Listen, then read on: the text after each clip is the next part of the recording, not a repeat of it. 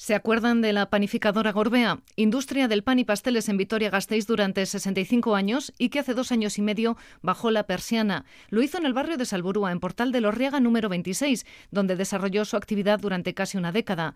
Las instalaciones, el edificio y terreno adyacente ya se han vendido y este espacio dará lugar a un nuevo negocio en la capital alavesa. Un grupo inversor murciano se ha hecho con él.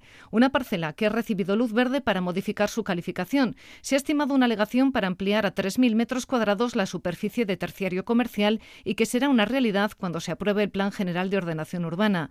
Se trata de un edificio y parcela que linda con las calles Tony Morrison y Doris Lessing. Un espacio que ansiaba la plataforma Salburuac Beresucaldea para establecer una cocina profesional desde donde se cocinaran los menús de los jantokis de los centros escolares del barrio. Ahora deberán contemplar otras ubicaciones. Y es que la nueva vida de la panificadora Gorbea va a ser completamente diferente. Este edificio y la parcela ya tienen dueño. Un grupo inversor murciano es el propietario y según algunas fuentes todo apunta a que pueda establecerse una cadena de comida rápida.